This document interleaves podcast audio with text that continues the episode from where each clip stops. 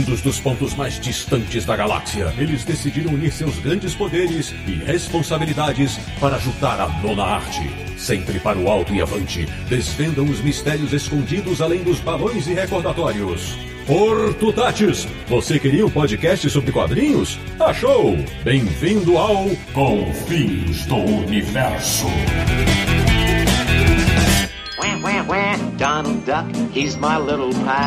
Bem-vindo, bem-vindo! Está começando mais uma edição de Confins do Universo, o podcast sobre quadrinhos mais ouvido em Patópolis, que é o podcast do Universo HQ, o site que tem a certidão de nascimento do tio Patinhas na sua galeria de troféus. www.universohq.com. E o programa de hoje vai homenagear um dos maiores autores de quadrinhos de todos os tempos. Eu sou o Sidney Guzman, falo de São Paulo, queria ter a sorte do Gastão e adoraria estar nadando em dinheiro. De Petrópolis, no Rio de Janeiro, o escoteiro mirim do Confins do Universo, o cara que conhece o segredo de Rondorica, Samir Naliato. Eu não tenho moedinha número um e nem gibi número um. Da República de Piranga em São Paulo, ele que quando criança morria de medo da Noite das Bruxas, mas tinha um crush na maga patológica, Marcelo Naranjo. O mago patológico do mundo real. Meu Deus do céu. Abrindo o timaço de convidados desse episódio, de São Caetano do Sul em São Paulo, estreando no Confis Universo, um homem que nunca esteve num trenzinho da alegria, mas vai admitir hoje que algumas vezes torceu para os irmãos Metralha. Roberto Elísio, bem-vindo. Oi, boa noite para todos. E estreando também no nosso podcast, um cara que é tão inventivo quanto o professor Pardal e adoraria visitar a lua de 24 quilates, meu amigo Marcelo Alencar. Olá a todos, um grande prazer estar aqui. Faz muito tempo que eu estou enrolando o pessoal do Universo HQ.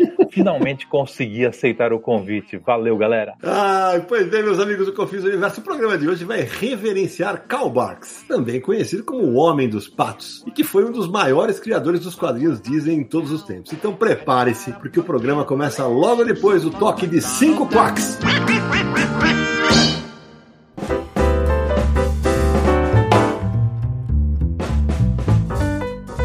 Amigo Samir Nayato, depois desse festival de quacks aqui, aqueles contatos iniciais, Samir, quem quiser apoiar a gente no Catarse, nossa campanha tá bombando, Samir! Anota aí catarse.me barra Universo HQ, acesse lá, anote e nos apoie, torne-se um apoiador do Universo HQ e do Confins do Universo e nos ajude a manter esesses projetos no ar, né? Confins do Universo é um programa quinzenal, toda quinzena um novo episódio para você. O Universo HQ tem atualizações diárias, o canal lá no YouTube, né? Programas semanais. Então, o tempo todo falamos de quadrinhos aí com a sua participação. E ó, temos o sorteio que estamos comentando, né? Já tem algumas semanas. Sorteio especial de 700 apoiadores que estamos aí na campanha. Apoie lá para concorrer ao sorteio. Vamos ter muitos quadrinhos, vamos ter livros e agora até action figures da Marvel também vamos ter. Que a Asbro mandou, Cidão. Rapaz!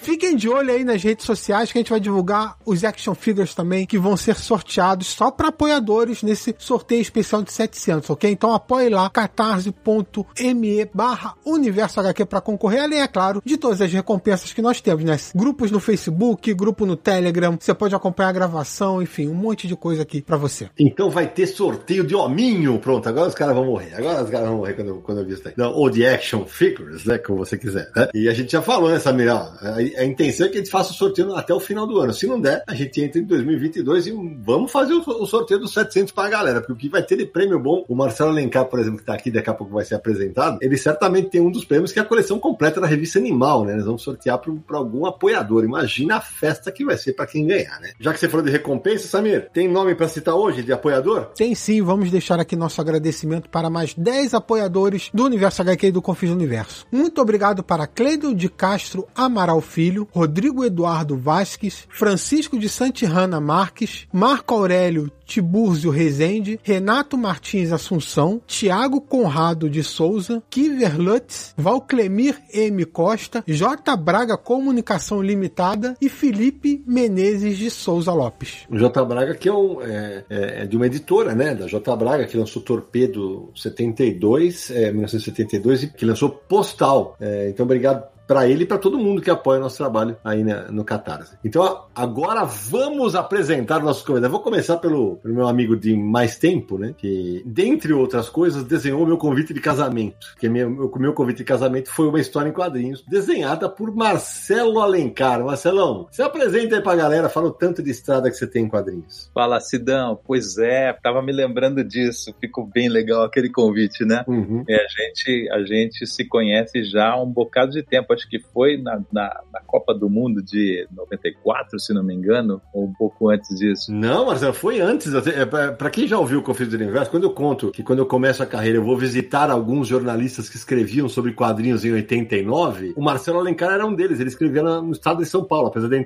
ter a mesma idade, ele já cursava jornalismo, ele, tinha, ele tá, tá, já tinha concluído. E aí eu, o Marcelo é um dos caras que me recebe, lê meus textos tal, até que eu vou estrear os quadrinhos é, publicando no Sandman e o resto é história. Tem razão, ainda bem que sua memória é bem melhor que a minha. Bom, meu nome é Marcelo, como você já falou. Eu sou um caipira de Jacutinga que desde pequenininho lê muito gibi. Eu, na verdade, aprendi a ler e escrever por causa dos gibis. E hum, quando me formei em jornalismo, tive a oportunidade de fazer o curso Abril, né, que era uma espécie de pós-graduação ali na editora. Isso foi em 1980, janeiro de 88. E estava hum, no lugar certo na hora certa, quando explodiram os quadrinhos adultos e a, e a Abril montou uma redação específica para esse nicho de mercado. Eu estava ali e fui chamado, virei editor do Batman no ano do cinquentenário do Morcegão e aí o resto é história. Eu escrevi também no Estadão durante muito tempo, participo da organização do HQ Mix, fiquei mais de 25 anos traduzindo quadrinhos Disney para editora Abril e quando a Panini assumiu essa linha de gibis, me convidou para editar. Então eu faço isso de forma terceirizada. Trabalho num estúdio chamado 313 Comics. Aqui na porta a gente tem a plaquinha do carro do Pato Donald, não tem como errar. E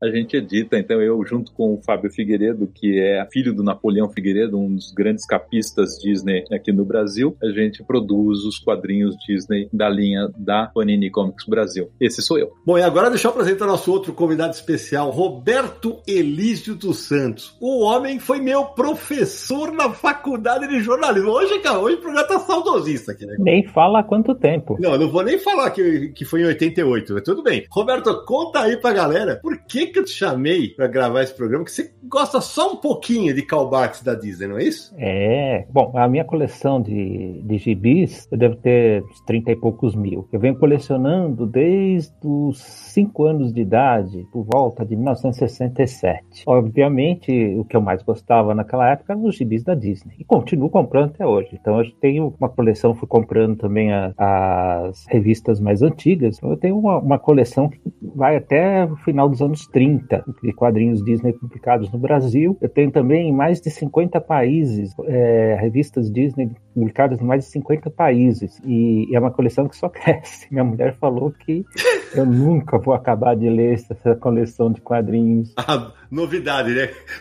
Nenhum de nós nunca vai ler. Eu tenho uma caixa forte só com quadrinhos. Pena que eu não posso ficar nadando neles. É, e além disso, Roberto, você escreveu um livro, né? Sim. É, sobre a Disney. Conta aí. Foi minha, minha tese de doutorado. Por incrível que pareça, meu mestrado não foi sobre quadrinhos, porque eu era muito novo. Eu achei que não iam me levar a sério se eu fizesse sobre história em quadrinhos. Aí eu fiz sobre a TV Record. Aí no doutorado eu pensei assim, não, agora vou fazer sobre quadrinhos e vou fazer sobre quadrinhos Disney, vou pesquisar quadrinhos Disney. E deu certo. É, foi uma pesquisa bastante longa, que resultou no livro publicado pela editora Paulinas, que está esgotado, e que deveria ser republicado, deveria é, ampliar, fazer correções, e foi um livro publicado em 2002. De lá para cá aconteceu muita coisa, né? Sim. Aliás, deixa eu dar o título do livro, né? Para reler os quadrinhos Disney, linguagem, evolução e análise de HQs do Roberto Elísio dos Santos. E o Calbax tem. Eu me estendi bastante sobre ele. Ah, então nós vamos falar muito disso daqui a pouquinho, então. Samir Aliato, tem mais um recado antes de começar esse programa, né? Esse programa se dá um especial sobre o Karl Barks, que está completando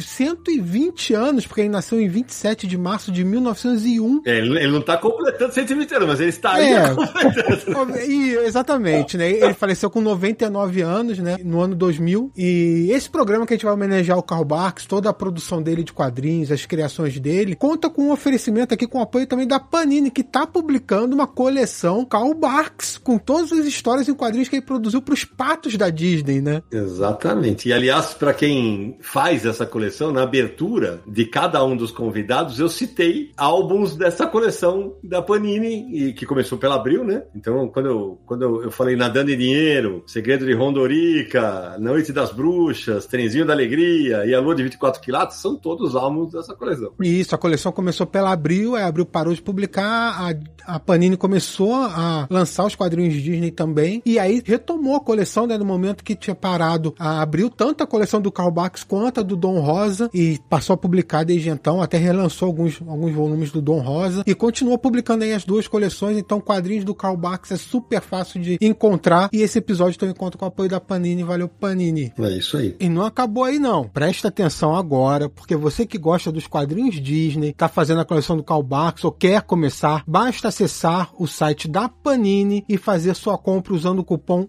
UHQ20. É UHQ de Universo HQ mesmo, né? E 20 é o 20. Então fica UHQ 20 para ter 20% de desconto nas suas compras. E esse cupom não serve só para os volumes da coleção Karl Barks, não. Você também pode usar para a Biblioteca Dom Rosa ou qualquer outra edição de quadrinhos Disney publicados pela Panini. Então não esquece, use o cupom UHQ20 e ganhe 20% de desconto em qualquer graphic novel do Mickey, Pato Donald, Tio Patinhas e outros personagens da Disney publicados pela Panini. Só para lembrar que esse cupom é válido de 8 a 18 de dezembro. Esse episódio do Confins foi pro ar no dia 8, né? Uma quarta-feira, dia 8. Então o cupom é válido de hoje, se você estiver ouvindo no dia 8, de hoje até o dia 18. De 8 a 18 de dezembro de 2021. Então são 10 dias aí para você aproveitar e completar suas coleções com desconto. Bom, então vamos começar o papo. Meu amigo Marcelo Naranja, me conta aí. Você, como eu, descobriu tardiamente quem era Karl Barks. Como foi? Pois é, descobri tardiamente, embora já o conhecesse há muito tempo. Por quê?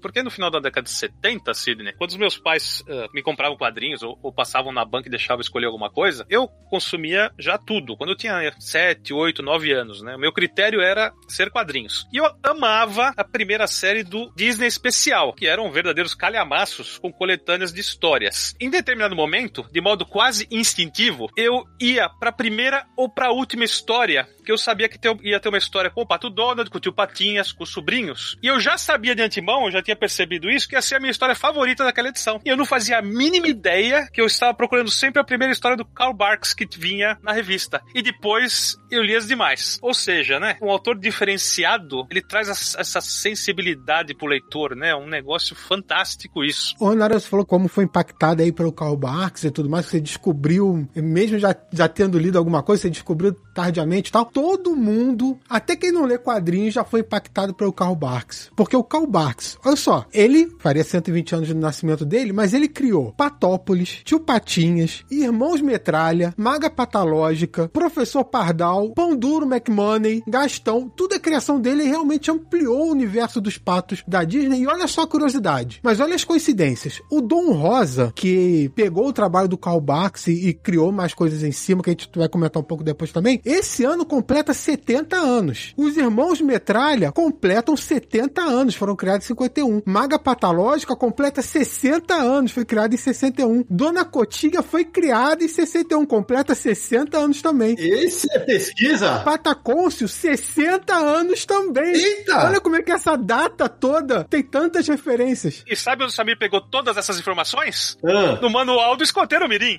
É claro. Criado pelo Karl Marx.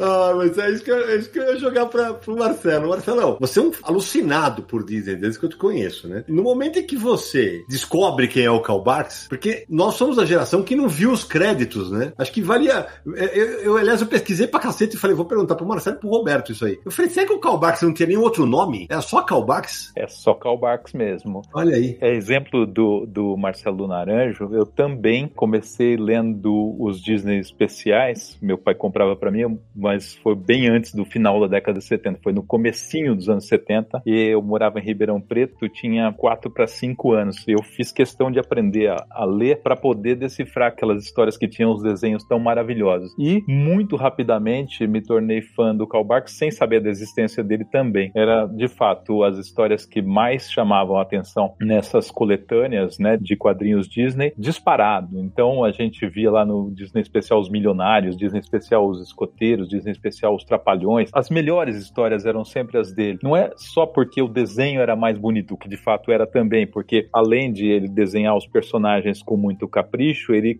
ele também cuidava bastante dos cenários, né? ele fazia com muitas referências, então ficava uma coisa muito mais rica do que os quadrinhos feitos assim, como se fosse numa, numa linha de produção, né? E os, os roteiros dele também, né? Eram, eram surpreendentes, sempre tinham reviravoltas incríveis e sempre tinham mais conteúdo que os outros, não era uma mera historinha, assim, uma, uma piada estendida. Tinha muitas gags ao longo de, das aventuras, né? Então tinha uma, uma linha narrativa ali que a gente percebia mesmo sendo criança, né? A, a criança, ela, ela tem sensibilidade para esse tipo de coisa também. Embora não tenha é, profundidade para entender todos os níveis da narrativa, ela percebe quando uma história foi feita com mais cuidado, com mais amor e com mais talento. Era o caso das histórias do E de fato, ele, ele é um cara que se fez. Eu, eu costumo colocar o Karl no mesmo patamar de outros é, super autores de quadrinhos. Eu citaria o Will Eisner, o Harvey Kurtzman, o hum, Robert Crumb e o Bill Watterson.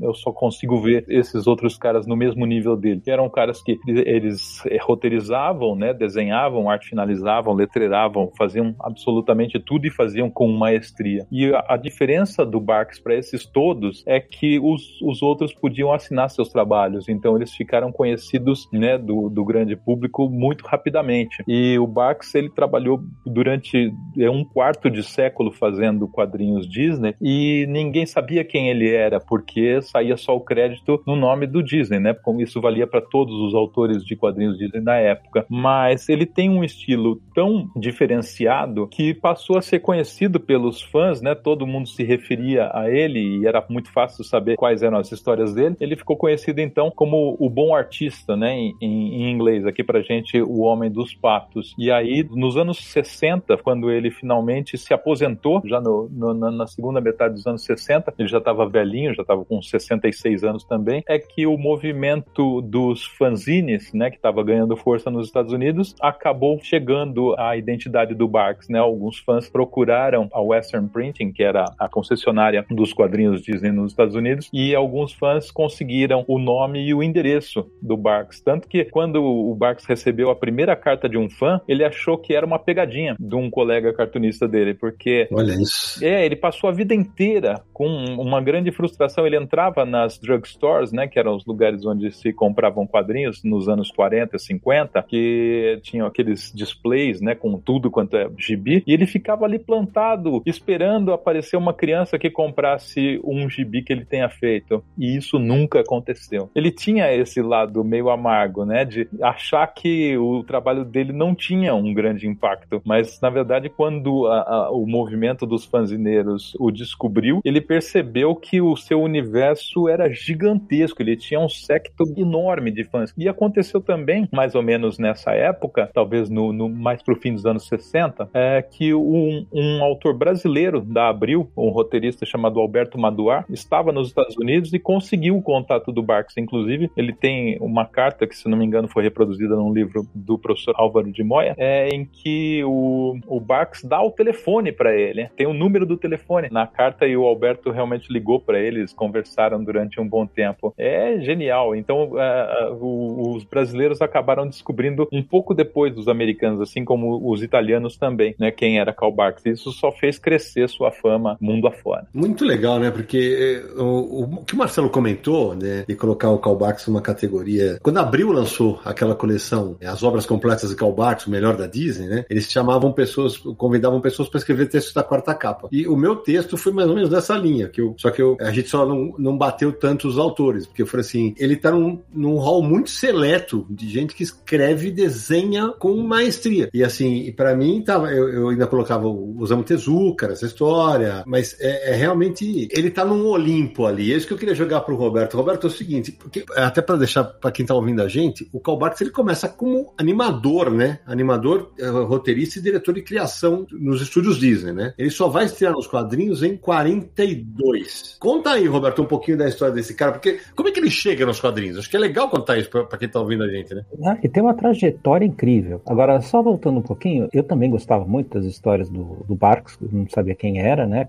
Eu peguei a fase final do Barks, 65 a 67, quando comecei a ler os quadrinhos. Mas eu gostava também de, de outros artistas da, da Western, que era o Paul Murray, fazia as histórias do Mickey, e o Tony Strobel, que é chamar, era chamado de o outro bom homem do pato. Ah, o Tony Strobel é um dos mais desconhecidos da Disney, mas ele fez muito. E também todos esses, o Paul Murray, o Jack Bradbury, o Hal Hubbard, o, o Tony Strobel, foram animadores. Essa é uma característica do, de muitos artistas daquela época do, dos quadrinhos Disney. Eu soube quem era o Barks. Na metade dos anos 70, a Abril publicou uns álbuns grandes de capa dura, Pato Donald Especial, Mickey Especial e Tio Patinhas Especial. Nessa edição do Tio Patinhas Especial, tinha uma foto grande do Carl Barks, já cabelo branco, já um senhor, assim, na prancheta, passando tinta no, nos desenhos, e o nome dele, aparecia. Então, já na, na, metade dos anos 70, eu descobri a identidade desse artista. Eu já fazia, sei lá, 8, 10 anos que ele já tinha se aposentado, e foi aí que eu descobri, nessa edição da Abril. E os outros eu fui descobrindo depois. Agora, o Karl Barks tem uma trajetória muito interessante. Ele nasceu em 1901, a família dele tem origem holandesa, eles chegaram nos Estados Unidos, foram se instalar no norte do país. O pai dele era agricultor, o Karl Barks começa trabalhando na agricultura, não gostou, foi trabalhar na ferrovia, também não gostou. E ele, ele fez várias coisas,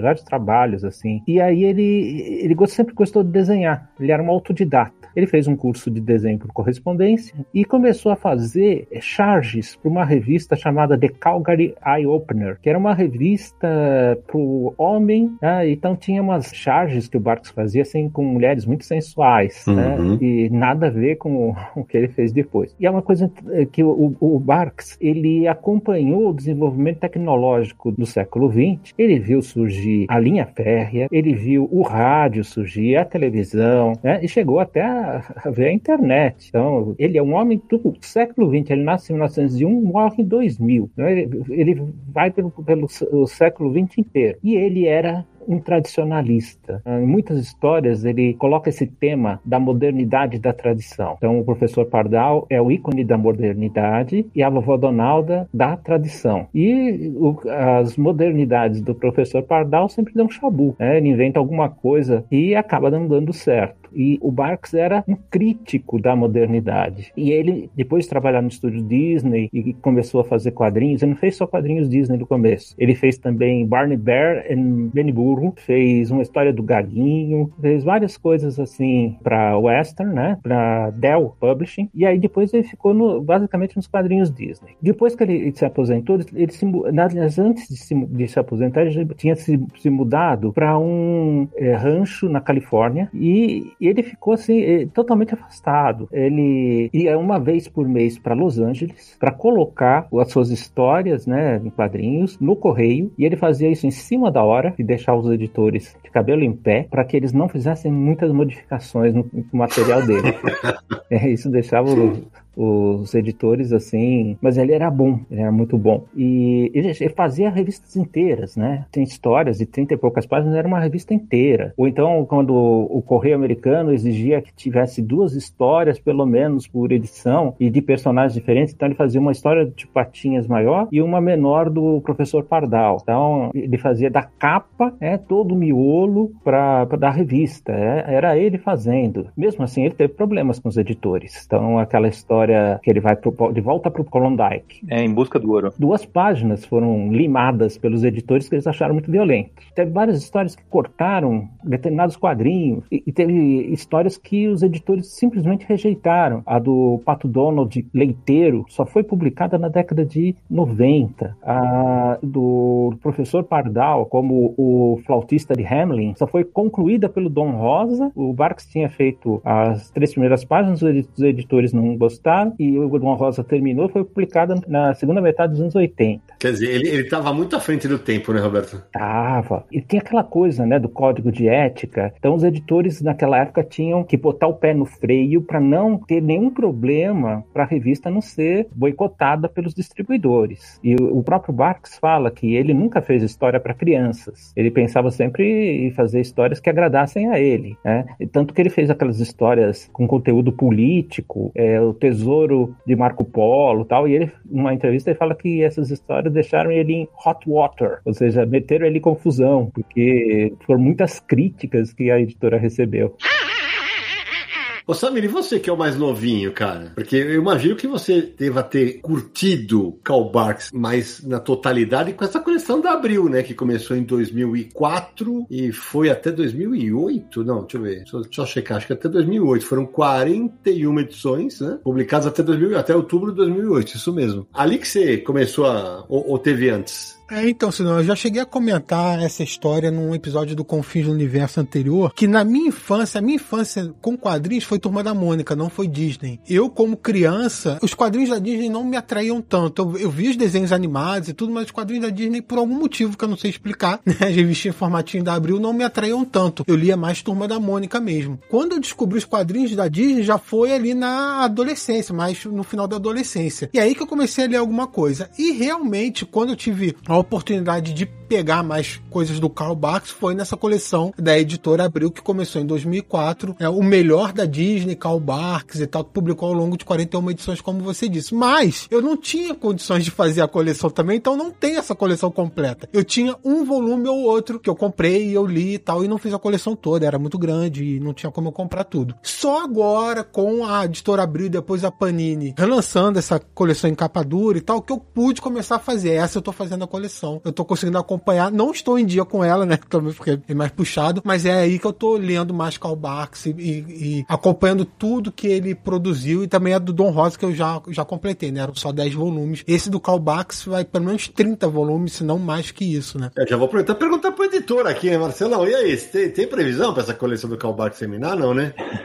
Olha, Sidão, até hoje a Fantagraphics não apresentou um plano da obra e eu tenho a impressão de que eles ainda têm alguns dilemas para resolver, porque o, o Barks ele não desenhou tudo que escreveu e não escreveu tudo que desenhou também. Algumas histórias que ele desenhou de outros roteiristas já fizeram parte dessa coleção de capa dura. Agora, tem muitas histórias que ele, ele já tinha parado de desenhar e o, o editor pediu que ele fizesse mais alguns roteiros. Foi o caso de Aventuras dos Escoteiros Mirins. Essas histórias foram desenhadas nos anos 60 por artistas não tão talentosos e depois ganharam uma releitura mais recente no traço do Don Gibbs, que é um, é um artista holandês, claramente é um sucessor do Barks, né? E então eu tenho a impressão de que a Fantagraphics está cogitando publicar toda a obra dele, inclusive histórias é, das quais ele só deixou sinopses antes de morrer. E se isso acontecer, a coleção vai ser bem maior do que imaginávamos e vai ser bem maior, inclusive, do que aquela da Abril. Deixa eu abrir um parênteses bem rápido aqui, pegar uma carona rápida naquilo que o professor Roberto Elísio falou. Tem duas coisas muito interessantes. O Barks, de fato, ele torcia o nariz para as modernidades, ele achava arte moderna, por exemplo, uma excrescência, mas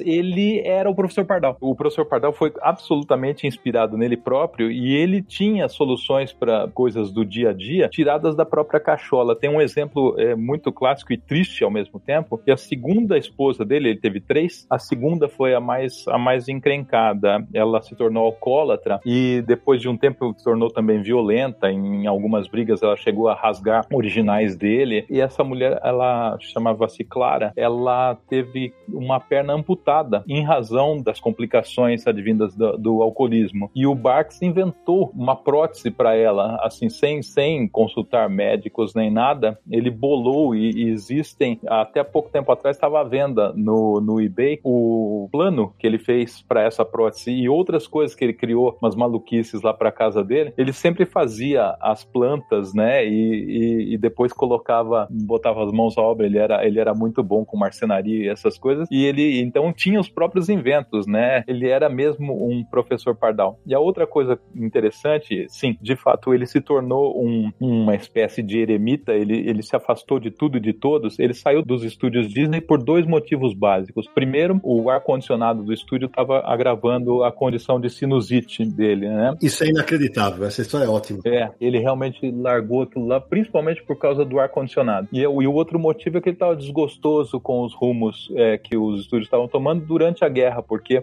basicamente faziam de, animações de propaganda, né? Então eram, eram para o governo americano é, desenhos instrucionais para soldados, desenhos que mostravam a população como deveriam ficar de olho nos seus vizinhos, que poderia ter um inimigo ali. Era uma coisa bem, bem paranoica, né? Nesse tempo de guerra. Então ele resolveu se afastar, ele comprou um ranchozinho e foi criar galinha.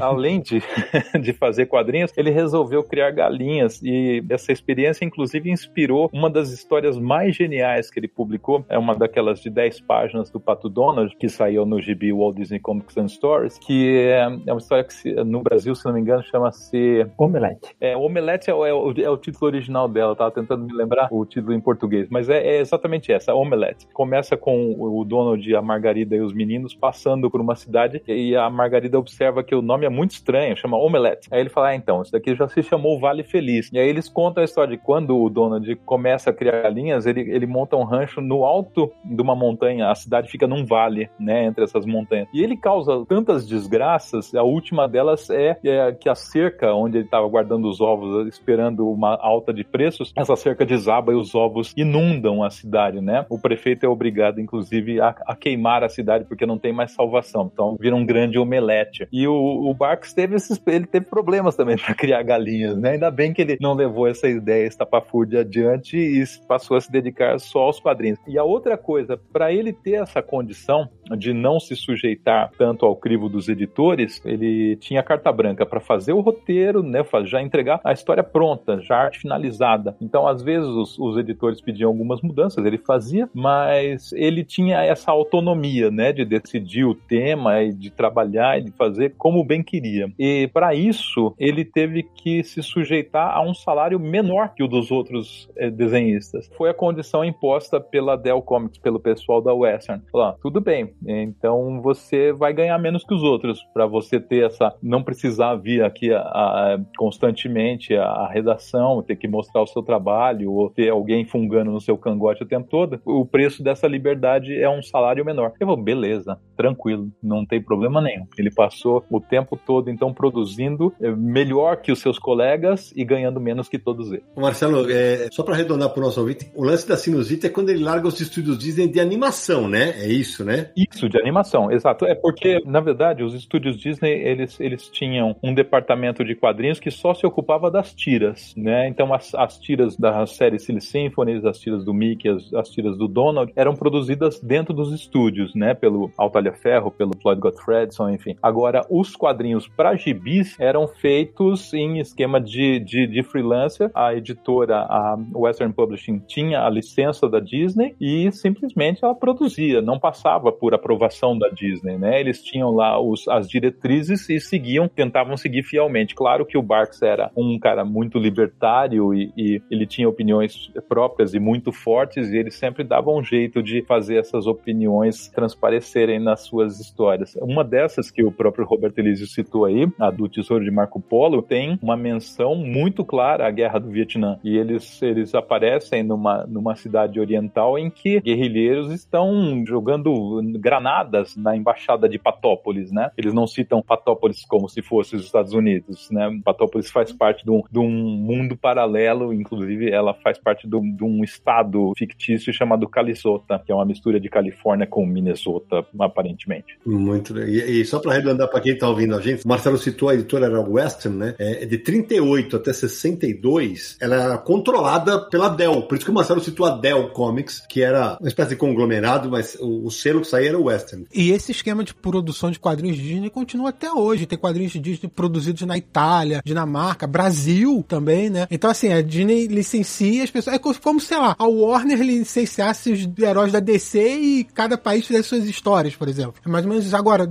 eu queria só voltar um pouquinho para duas curiosidades. Uma é que o Karl Barks era autodidata. E ele foi um dos responsáveis por refinar o visual do Pato Donald, né? Arredondar mais e tal. O Pato Donald originalmente era bem. É, é, tinha um bico muito grande, né? Era, era mais esguio e tal. E, voltando àquela coleção, as obras completas de Karl Barks da Abril, que a gente mencionou agora há pouco, Sidão, uma coisa que eu gostava muito daquela coleção eram as capas, porque as capas eram pinturas do Karl Barks. Ele fazia pinturas de quadro com os personagens, né? E essa coleção tem essas pinturas e são lindas, são maravilhosas. É, é verdade. O Roberto citou na primeira fala dele, né? Tem inclusive os desenhos meio proibidos, né? Do Barks, com as patias duas e tal. Então, além de pedir, vou pedir pro Roberto contar mais algumas curiosidades a respeito do Barks, eu só queria perguntar uma coisa, Roberto, que é uma curiosidade minha, que eu nunca, nunca soube. Você sabe se o Barks, em vida, chegou a, pelo menos, encontrar o Walt Disney? Sim, encontrou sim. Ele foi homenageado. Não, a homenagem foi depois, mas ele, ele encontrou sim no, o Disney no estúdio, mas não foi só ele. Fizeram, tinham almoços, alguma coisa assim, com o, vários, vários artistas do estúdio, dos quadrinhos. O Carl Barks conheceu Floyd Gottfredson, tá? Mas era assim, uma coisa bem oficial, meio relações públicas do,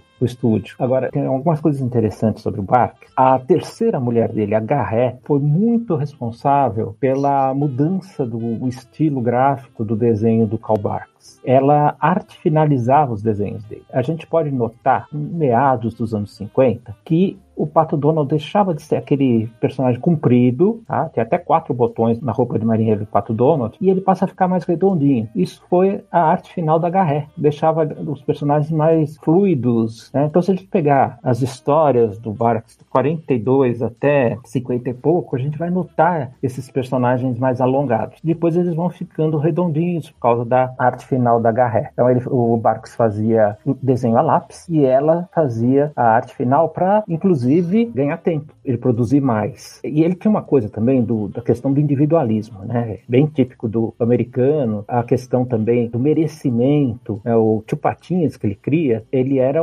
uma hipérbole do pão duro escocês. Era uma, uma gag, né? O, o Barks sempre foi um gagman, né? Lá no estúdio da, de animação e, e o Marcelo Alencar falou das piadas que ele vai inserindo e elas são piadas cíclicas. A gente pode comparar com as histórias do Asterix que sempre voltam determinadas situações ao longo de uma história. Então, por exemplo, no Karl Barks fez o Perdidos nos Andes. E uma coisa recorrente na história são os sobrinhos do Donald mascando chiclete. E é o que vai levar ao conflito final. Ele usava bastante esse recurso de uma gag que vai se repetindo ao longo da narrativa e sendo desfecho a conclusão da história. Ô Marcelo, eu tava vendo aqui, você que tá aí fazendo as coleções da Panini, do Karl Barks, durante 25 anos, me corrijam aí se tiver alguma coisa errada, mas durante 25 anos que ele produziu quadrinhos, foram aproximadamente 500 histórias e 6 mil páginas. Então tem coisa aberta aí para você incluir nessa coleção. Hein? Ele vai se divertir, né? É, são perto de 7 mil páginas, uma loucura, né? A produção dele era absolutamente gigantesca. E, e, e ainda lembrando que ele fez outras coisas, né? Como o próprio Roberto Elísio já citou, ele fez, além do, do Barney Bear Benny Burro, ele fez uma história do Andy Panda e fez muitas do Droop também, que ele chamava, ele, ele usava um outro nome mais genérico ali, né? Aquele cãozinho, aquele sabujo que nunca desiste de sua presa. Agora, sobre a Garé, eu vi que o Roberto usa Garé, não, não sei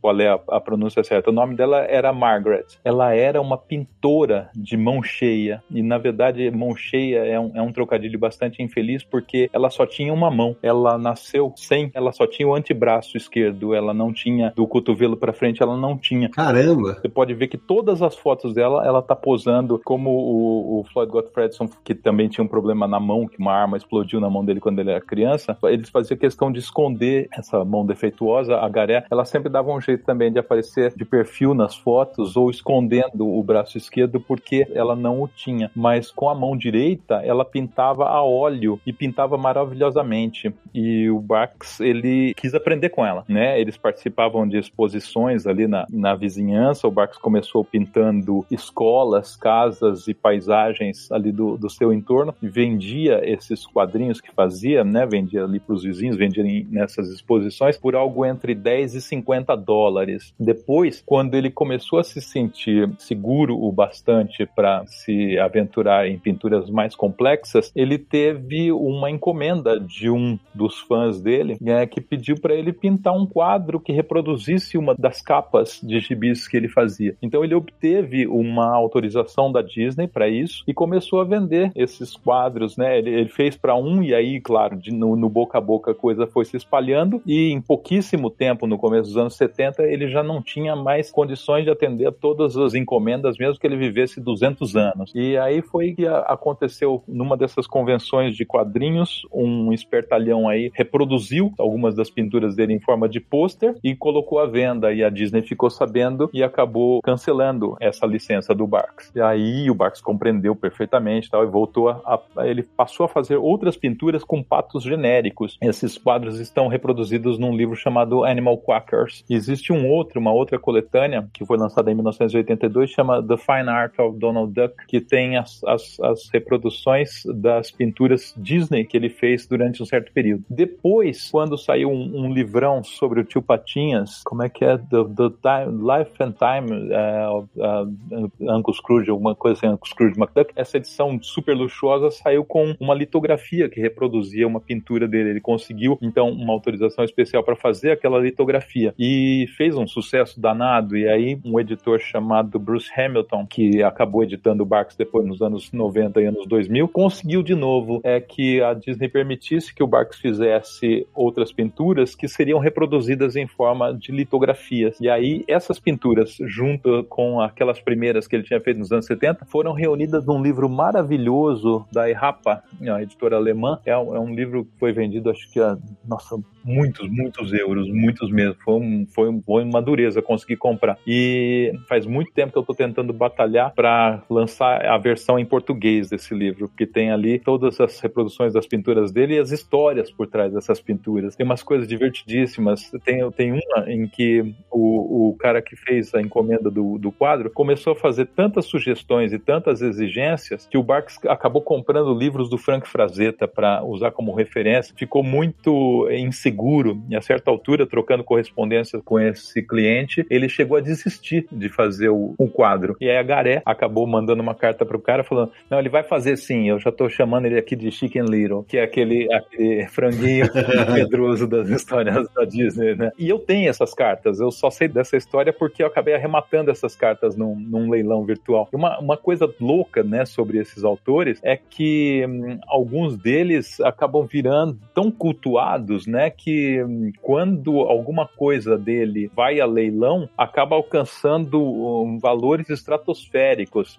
É, tinha um sujeito vendendo há pouco tempo no eBay a carteira, a carteira, sério, carteira que o Karl Barks usava. Tinha licença de motorista, uma carteirinha do, do videoclube, que ele era sócio, e umas bobagens assim, e o cara tava pedindo uma, uma, uma exorbitância, acho que era uma coisa assim na casa de 20 mil dólares, era uma, uma loucura, cara, uma loucura. E hoje os leilões, né, dos quadros dele também alcançam cifras colossais, algumas já teve quadro dele vendido a mais de 250 mil dólares. Então é, é um artista assim extremamente valorizado, principalmente porque os originais de quadrinhos dele são muito raros, quase todos foram destruídos por uma política da editora na época. Isso é uma crueldade, né? Uma crueldade, um absurdo, um absurdo danado. Pouquíssima coisa sobreviveu, pouquíssima mesmo. Uma das coisas que sobreviveram foram capas de gibis que um funcionário da incineradora que tratava de queimar as coisas, ele viu, gostou tanto e sem ninguém ver, ele, ele pegou essas duas capas e deu de presente de Natal para os filhos. E depois de muitos, muitos e muitos e muitos e muitos anos, essa história veio à tona, né? É, na época não se dava importância para as artes originais, né? Era não. só o desenho que você mandava para a editora, a editora fazia a edição, imprimia e isso era descartável, era considerado descartável, né? Exatamente. Décadas de 40, 50, 60, Só com o tempo que isso foi ganhando importância, até é importante para os artistas serem remunerados, né? Porque é, a arte original hoje em dia é, pertence ao artista, não à editora. Então, na época, não. Você mandava para a editora, a editora falava, ah, isso aqui é meu, agora já imprimiu, joga isso fora, queima, sei lá, tem que desfazer. E nem só isso, né?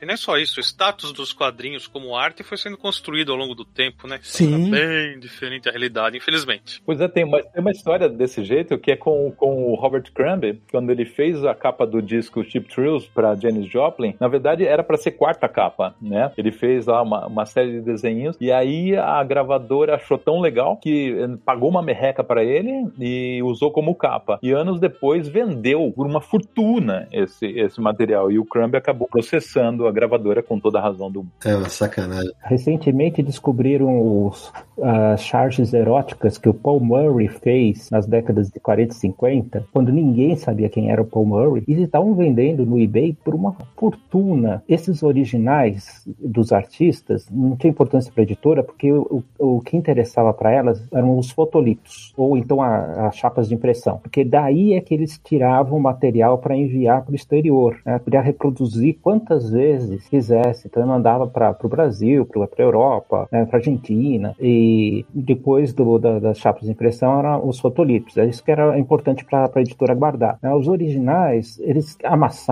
rasgavam, a tinta saía, alguém botava uma caneca de café em cima e manchava. Nossa. Então, o, o, esse material para as editoras era, não era interessante manter, ficava só pegando poeira lá, enchendo o espaço. Meu rico dinheiro!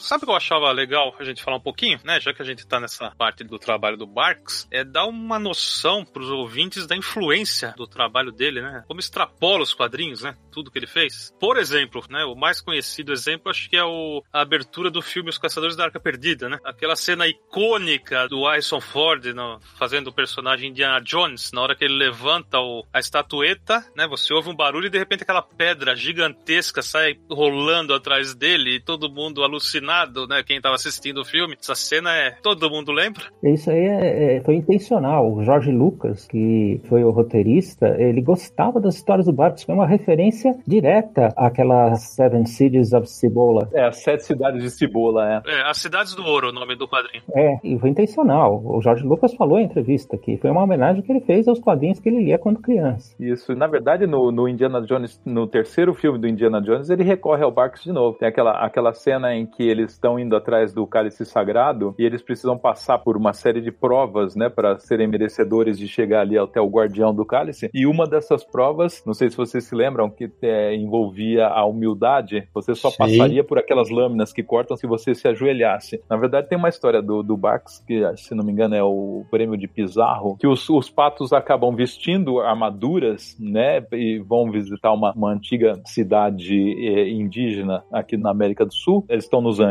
E aí eles, como eles são muito baixinhos, eles, eles não precisam, eles não cabem, inclusive, nas, eles não precisam das pernas, da, das armaduras. Eles só usam do peitoral para cima. Então é peitoral e os capacetes. E pela baixa estatura, eles sobrevivem a uma das armadilhas que são armadas exatamente para os invasores, né? Eles são muito baixinhos, então quando a lâmina vem, ela não, não corta a cabeça deles porque elas foram projetadas para os invasores espanhóis, que eram de uma estatura bem maior. Então tem muita coisa do Barks que foi aproveitada em várias áreas áreas. Tem uma tese muito curiosa, inclusive, de alguns economistas americanos, porque existem algumas obras literárias e, e críticas que fazem referência aos quadrinhos Disney e, e aos do Barks por extensão, como Para Ler o Pato Donald, que é do Matelar e do são dois acadêmicos chilenos, Dorfman e, e Matelar. Matelar é belga. Foi obra do tempo do governo Allende no Chile e, e exatamente o título do livro do professor Roberto faz é, uma menção a esse, a esse livro, que é um clássico da crítica. E então, numa espécie de resposta a esse livro, que chama os quadrinhos Disney de imperialistas, que exploram a ingenuidade dos povos colonizados, etc., um grupo de economistas americanos fez um panfleto no sentido oposto, se vangloriando do lado empreendedor do tio Patinhas. Esse, esse panfleto se chama é, Scrooge McDuck Capitalista com muito orgulho. E aí, isso chegou um dia é, aos ouvidos do Barks e ele riu muito, ele riu absurdamente disso, porque o tio Patinhas, embora tenha esse lado empresário, industrial, comerciante e tudo, ele também é um acumulador, ele é um cara que tira o dinheiro de circulação. Se nós tivéssemos cinco tio Patinhas no mundo, a economia mundial iria, iria bancarrota. É um bom ponto, hein? É o fim do capitalismo. É verdade. Ele não é um capitalista, ele é o anticapitalista. Algumas das HQs que eu mais gosto, eu vou citar depois, não agora, mas envolve o tio Patinha se ferrando. Eu acho que é porque dá uma certa raiva dele em determinados momentos. É, claro. Não, e, e o tio Patinhas nasceu como vilão, né? Ele, o, É. o Barks, ele, ele, ele foi criando esses outros personagens que cercam o Pato Donald. Veja, o, o Barks não foi só responsável pela lapidação do visual do Donald, ele criou toda uma, uma personalidade em torno do Pato, né? Que era só um, um briguento, né? Que eh, ficava ali tentando arranjar encrenca com todo mundo, quase um histérico. E ele ganhou personalidade, ele ganhou vida, ele ganhou uma família com os meninos, né? A princípio eles eram rivais em tudo, depois se tornaram muito companheiros, companheiros de aventuras e etc. Conforme os sobrinhos também foram amadurecendo, eles deixaram de ser meros moleques para se tornar defensores da natureza e ganharam é, outras qualidades. Mas o, o Barks precisava, para não se repetir, né, nas temáticas das histórias, precisava de outros personagens e foi assim que foram surgindo Gastão, Tio Patinhas, Maga Patológica,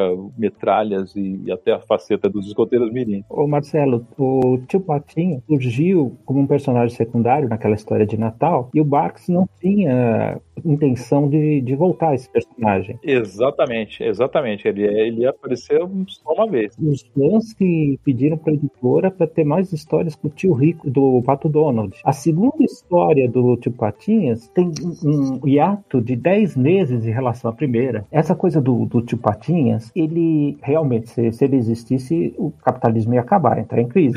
E, e o tio Patinhas, ele é o- o- a caricatura dos tycoons, aqueles imigrantes que foram para os Estados Unidos no final do século XIX, início do século XX, e ficaram multimilionários, né? Rockefeller e tal. Então era uma caricatura desse. E espelhava a questão do Bax em relação ao individualismo, aquela coisa do, do liberalismo americano, do esforço que vai dar a recompensa. O Patinhas tem desde a primeira moeda que ele recebeu, ele não gasta, ele está sempre querendo conquistar mais. Então, essa é a- aquela filosofia do, do Max Weber, né, do trabalho que agora em relação às histórias que o tio Patinhas se ferra, o Karl Barks tinha uma, várias narrativas assim. Quem trapaceia perde no final. Pode ser o Gastão, pode ser o tio Patinhas, Exatamente. O Donald. é, duas histórias, primeiras histórias com o, o Pão Duro McMoney, quando o McMoney trapaceia, aí no final ele perde. É bem a, a estrutura narrativa típica da- dessas histórias do Karl Barks. É, sempre tinha um fundo moral, é verdade. O livro do Dorfman Matelar eu li quando eu estava no primeiro ano da faculdade, em 1980. E eu li e falei, não é bem assim, tem histórias diferentes tal. Eles não fazem a diferenciação dos italianos para os americanos tal. O próprio Matelar e o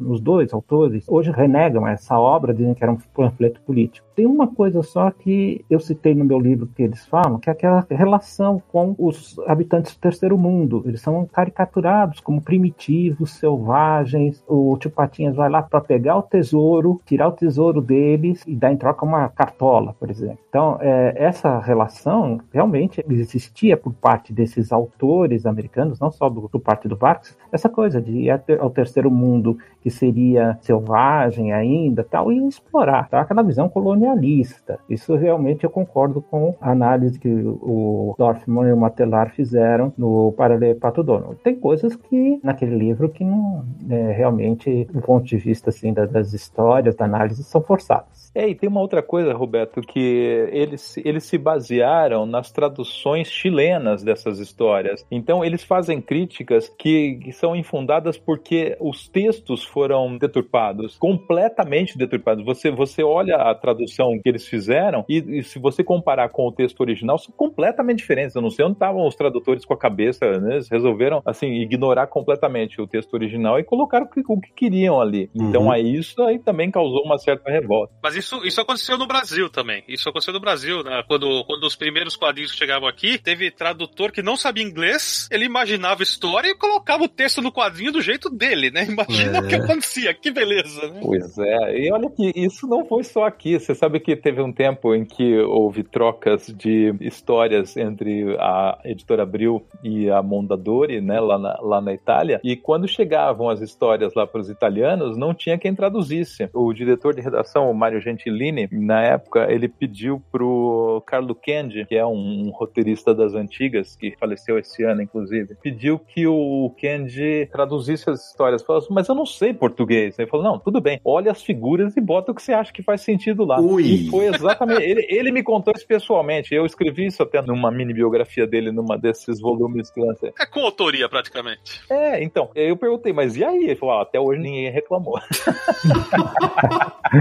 Olha, é essa história de a política salsichas é melhor não saber como são feitos, né? Porque quando você, você vai a fundo nos bastidores, você fala, meu Deus. O Tio Patinhas, a primeira vez que ele aparece na- nas revistas brasileiras, ele é chamado Tio Patusco. Então, cada um dava o nome que queria para os personagens. É a mesma coisa em relação às cores. Como as, as editoras recebiam o Bromuro, né, que, que era o filme em preto e branco, que chegava com as histórias, né, as editoras recortavam com estilete o, o texto dos balões e colocavam ali o texto na, na sua língua. Cada colorista fazia de uma maneira. Durante muitas, durante décadas, a roupa do Tio Patinhas na Itália era azul. né? Os italianos não se deram ao trabalho de, de ver que nas revistas americanas era vermelho, né, a casaca Tio Patinhas. O colorista italiano falou, não, vai ser azul, eu gosto de azul. É, e isso no episódio que a gente gravou sobre colorização, a gente entrevistou uma, uma colorista da Abril, é, a Sandra, e ela conta, inclusive, sobre esse aspecto, que muitas vezes elas criavam, os coloristas da época criavam a, a paleta de cor nos anos 70, ali, 60, 70. Maldição, Patinhas! Não é a última vez que você me vê! Agora, Roberto, me fala uma coisa. O Marcelo agora há pouco falou sobre esse culto que existe hoje em torno das coisas do Karl Barks, né? Mas isso não acontecia lá atrás, né? Isso vai acontecer quando surge o reconhecimento tardio à obra dele. Então eu queria que você falasse sobre isso e também como é que era, porque daqui a pouco nós vamos entrar nesse assunto, os pares do Karl Barks, os outros desenhistas, existia um endeusamento já na época ou isso foi só posterior? Só posterior, até porque o, o Barks não estava na redação da, da editora. Tem, tinha alguns roteiristas e desenhistas contratados, vários freelancers. Às vezes eles chamavam um desenhista e falavam para ele, você vai fazer,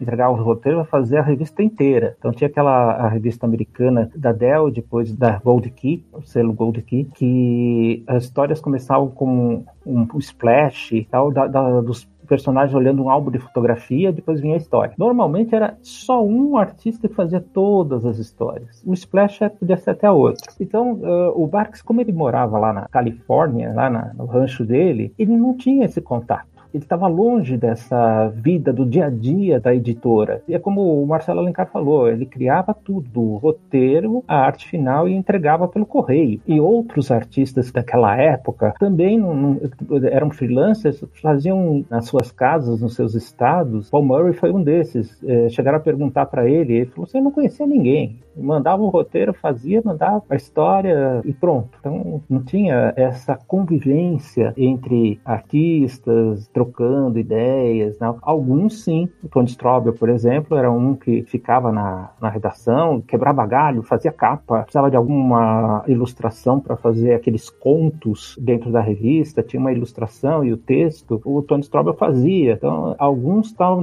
dentro da redação. A maioria era freelancer. Então, eles não se reuniam. Não... Isso hoje, como as pessoas se têm a, a, o contato pela internet e tal, o artista pode estar lá na Espanha, o roteirista nos Estados Unidos, o colorista no México, sei lá. E eles interagem pela tecnologia, mas naquela época não tinha. Os freelancers ou pegavam o roteiro e entregavam a arte lá na própria editora, ou é, recebiam pelo correio, faziam e devolviam a história pronta pelo, pelo correio. Então não tinha essa interação. Muito legal. O Marcelo, é, tem uma coisa que a gente já comentou rapidamente, mas o Barks não tinha um modelo para criar isso história, né? Ele não tinha aquele negócio, vou, vou criar um roteiro, depois vou desenhar. Não era assim, né? Ele saía, ele via uma coisa e, e já montava umas gags e ia montando a história em torno daquilo, não é isso? Essa era uma das maneiras. Na verdade, ele começava pensando num tema e aí tentava bolar uma série de gags a esse respeito e depois tentava juntar tudo isso de uma forma que fizesse sentido. Mas veja bem, Sidão, ele trabalhava também com histórias temáticas, é, por exemplo, natalinas ou de verão, né? E ele sempre fazia isso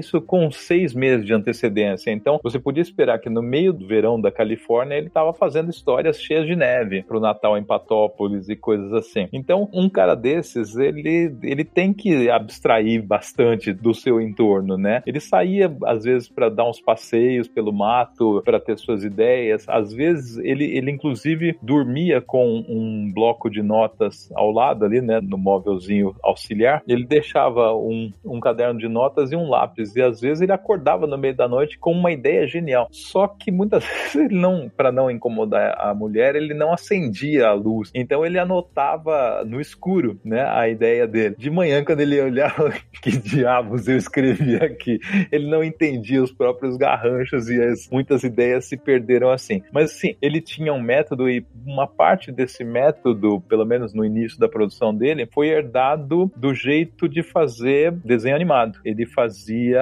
o roteiro dele como um storyboard e inclusive tinha uma placa, né, na, na parede do próprio estúdio assim. Ele ia colocando os esboços ali para ver os layouts de página, a fluência da narrativa e tudo. E outra coisa muito muito interessante do Barks é que ele, ele, ele, ele nunca se achou um cara talentoso. Ele era realmente modesto. E ele disse que não foi nenhum dom especial que fez as histórias deles boas. Foi um grande cesto de lixo, porque ele, ele era muito exigente consigo próprio. Ele falou que ele só entregaria uma história quando ela tivesse de um jeito que ele não se importaria de pagar para comprar aquele gibi. Então, esse, esse era o crivo dele. Ele falou assim: essa história está boa o suficiente para eu querer comprá-la? Era assim que era o, o critério dele. Tem uma história bem legal. Ele estava empacado numa história, não conseguia achar o desfecho. Aí estava tendo um, um, jantar na casa com os amigos tal. De repente, ele levanta, sai correndo,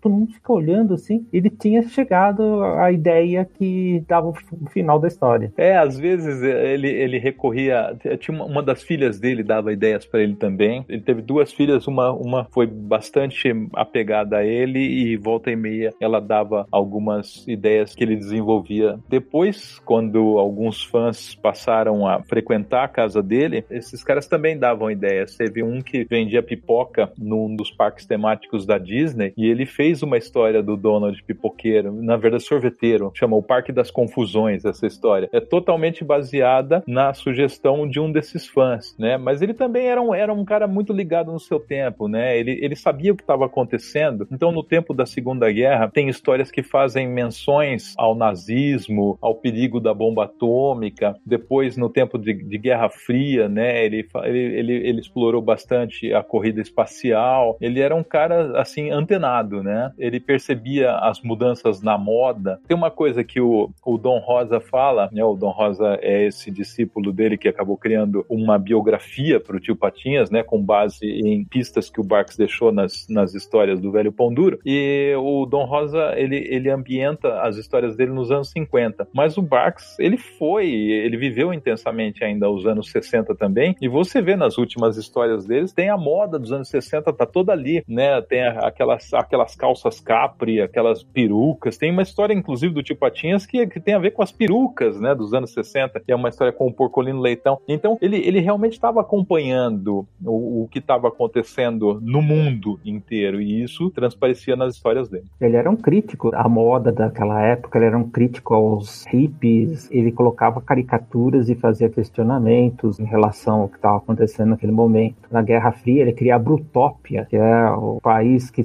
simbolizava a antiga União Soviética, né? E tem esse nome, Bruto e Utopia.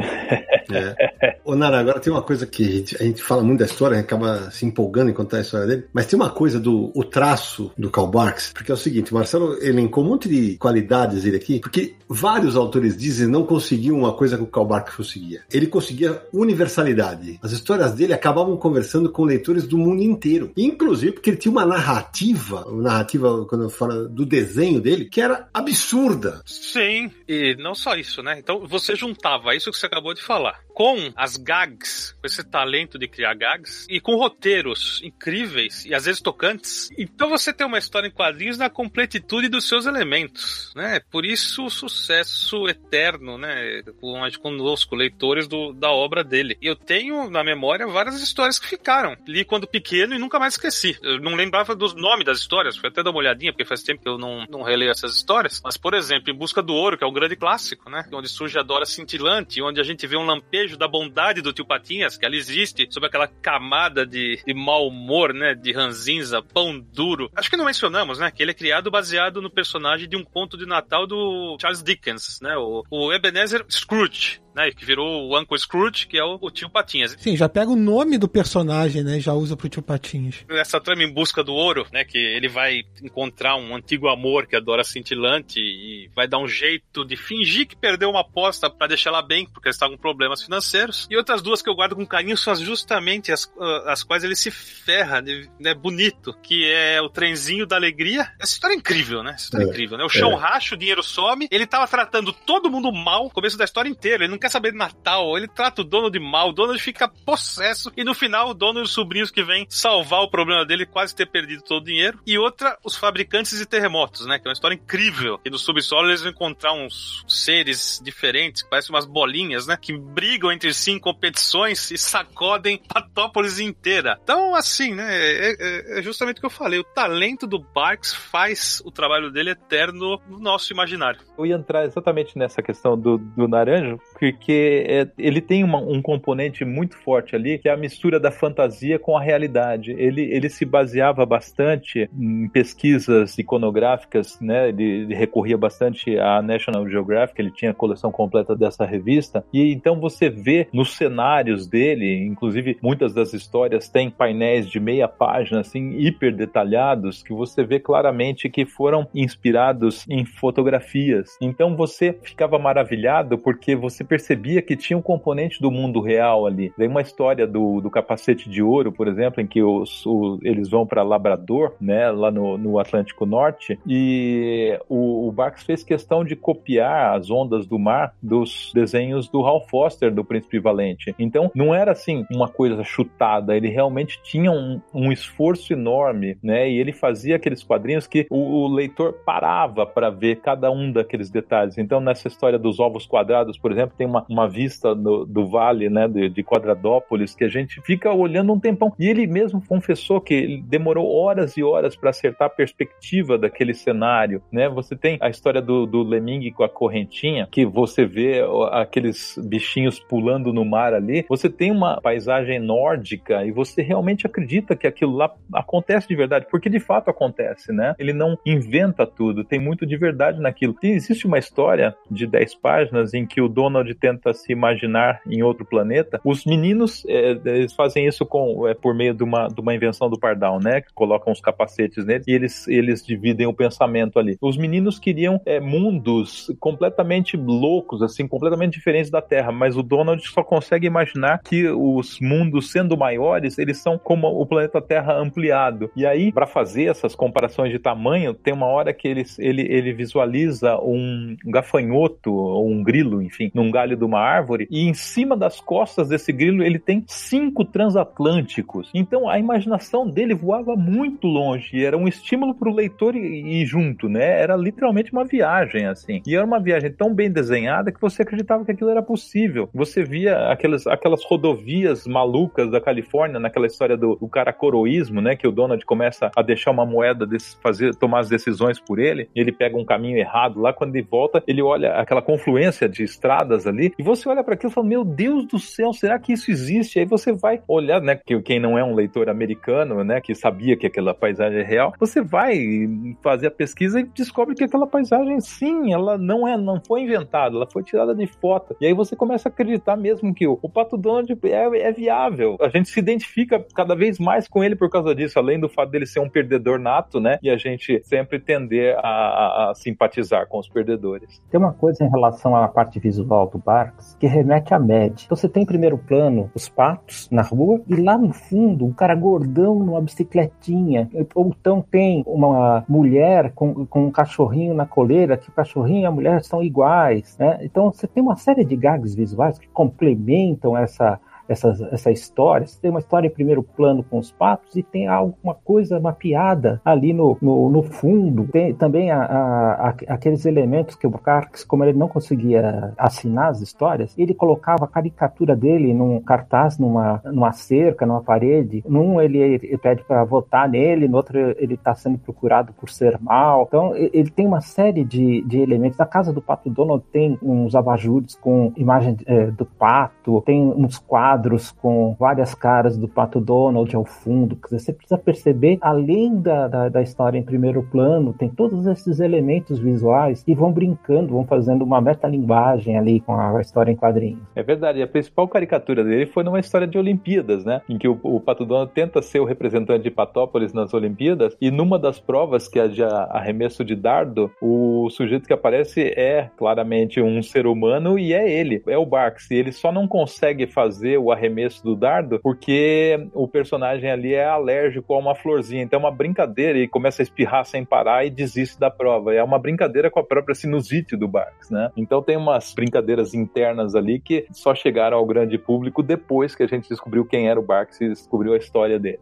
Eu queria voltar um minutinho sobre o que o Naranjo estava falando da criação do Tio Patinhas, que foi inspirado um conto de Natal do Charles Dickens e tudo mais, pelo seguinte, quando o Karl Barks começou a trabalhar com os quadrinhos do Pato Donald, né? Pato Donald já existia, o Guinho, Zezinho Luizinho também já existiam, mas tudo que cerca eles que a gente conhece hoje em dia não existiam, né? Então Patópolis não existia, o próprio Tio Patinhas não existia, e ele que expandiu esse universo dos patos. Então, o Tio Patinhas, por exemplo, que a primeira história que ele aparece em 1947, mais uma coisa que é inspirada no conto de Natal, também se passa no Natal a, história de estreia do Tio Patinhas. E esse personagem que surgiu como coadjuvante, ele vai tornando protagonista e outros personagens coadjuvantes dele vão surgindo como os antagonistas, né? O, a, a Maga Patológica, o Pão Duro e tudo mais. E para você ver como é que o legado do Karl Barks é tão amplo, eu vou citar um exemplo só, a gente vai falar de outros, mas vou citar um exemplo que é fora dos quadrinhos. A animação super conhecida, DuckTales, por exemplo, DuckTales não é uma criação do Karl Barks, né? Ele não criou a marca DuckTales, mas DuckTales é totalmente inspirada nas histórias que o Karl Barks Barks fazia. Tem episódios que são retirados de roteiros do Karl Barks, né? Então essa série foi criada a partir das histórias dele. E outra coisa que estão comentando aí sobre ah, o Karl Barks ele se desenhava na história e tudo mais. Tem um quadrinho chamado O Homem dos Patos que foi feito na Itália, né? Não é americano. Escrito pelo Rudy Salvaghini e desenhado pelo Giorgio Cavazzano, que eles colocam o Karl Barks como protagonista da história, né? Eles retratam o Karl Barks como se ele estivesse fazendo as histórias do tipo Patinhas, do Pato Donos e tal, uma jornalista entrevistando ele, tem, tem essa referência no Brasil, na revista Tio Patinhas 339 da Editora Abril. Sabe, da abertura da nova versão do desenho da Deus, que é recente, né, foi reformulado o traço, mas na abertura, em determinado momento, aparece o barco o holandês voador, que é um clássico mega, assim, importante e bacana do, dos quadrinhos do Barks. Eu queria só levantar duas questões aqui. Quando o Barks cria o Tio Patinhas, tinha uma tira diária lá nos Estados Unidos chamada The Gumps. Aqui no Brasil ela não foi publicada. E um dos personagens era o Scud, que era um tio rico, milionário, só que ele era bonzinho. Tá? Então o, o Barks se baseou no do Dickens, mas também nessa tira do, do tio rico, só que na, no The Gumps o tio rico ajudava o, os outros personagens, socorria os outros personagens. E E a respeito do DuckTales, a primeira temporada, um dos diretores e roteiristas foi o Tony Strobel, que desenhou várias histórias que o, o Barks roteirizou apenas. Aquelas chapatinhas, primeiro e único, aquela que o Pato Donald é o policial e todo mundo na cidade fica doente, ele fica responsável. Tem uma invasão alienígena, tem os metralhas atacando, aquela história do lobo polar, o lobisomem do Ártico. Todos foram roteiros do Karl Barks, né, com desenho do Tony Strobel. Então, talvez essa influência pro DuckTales tenha vindo do Tony Strobel, que foi roteirista e foi diretor de vários episódios dessa primeira temporada. O Marcelo vai me socorrer aqui, porque o Naranjo, o Naranjo lembra das. Eu já tô velho, não lembro mais os nomes das histórias, coisa nenhuma, né? Então, assim, o Marcelo ainda tem uma memória espetacular. Mas eu não sei se é memória infantil, memória afetiva. Eu era louco nas histórias do professor Pardal e do Lampadinha. Era maluco. Mas eu, eu lembro que teve uma história, eh, que eu não só, evidentemente, não vou lembrar se foi a primeira vez que apareceu, mas quando eu vi a primeira vez a caixa forte, que eu falei, eu, eu, eu, aquilo, aquilo ficou na minha cabeça. Ah, não, três acres cúbicos que cabe de dinheiro, né? Sabe? E eu falei, cara, aquilo ficava. Porque aquele negócio, cara, quando você é moleque, você, nossa, cara. E ele mergulhava nas moedas douradas, né? Então, assim, eu tava na pesquisa pro episódio, eu tava vendo que é, na Noruega, o nome da caixa forte é Pengbingen. E a palavra se tornou tão comum na língua norueguesa que lá descreve uma grande quantidade de dinheiro. Quer dizer, olha a influência indo para outras áreas, né, cara? É, a memória afetiva, você, fala assim, ah, beleza, se eu pegar isso, eu falo, pô, isso aqui eu já li. E acho que o Calbax deixa muito isso na gente que leu lá atrás, né? Essa coisa da caixa forte é aquela estereótipo do escocês pão duro. O escocês anda com uma bolsinha do lado, assim, com, com moedas, com, com dinheiro. E o Tipo Patinhas tem uma enorme bolsa de dinheiro que é a caixa forte. É isso mesmo. Agora, Sidão, a influência vai muito além disso, né? Se, se a gente parar para pensar, tem coisas da criação do Barks que já vieram para o imaginário popular, inclusive aqui no Brasil. Você tem é, torcida de futebol que tem os, os irmãos Metralha como símbolo. Bem lembrado, hein? Né? Inclusive uma, uma do Corinthians.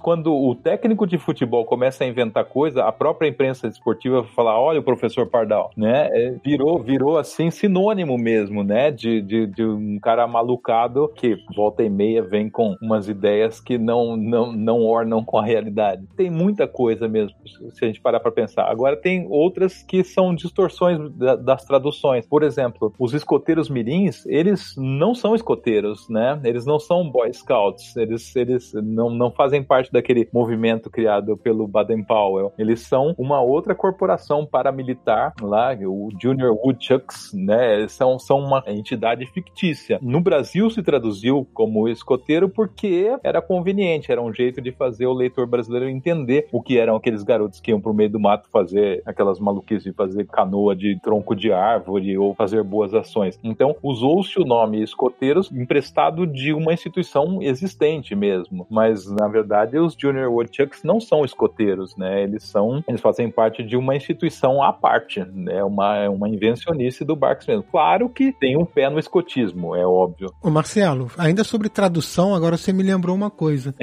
Lá vem. Não vai me comprometer, hein?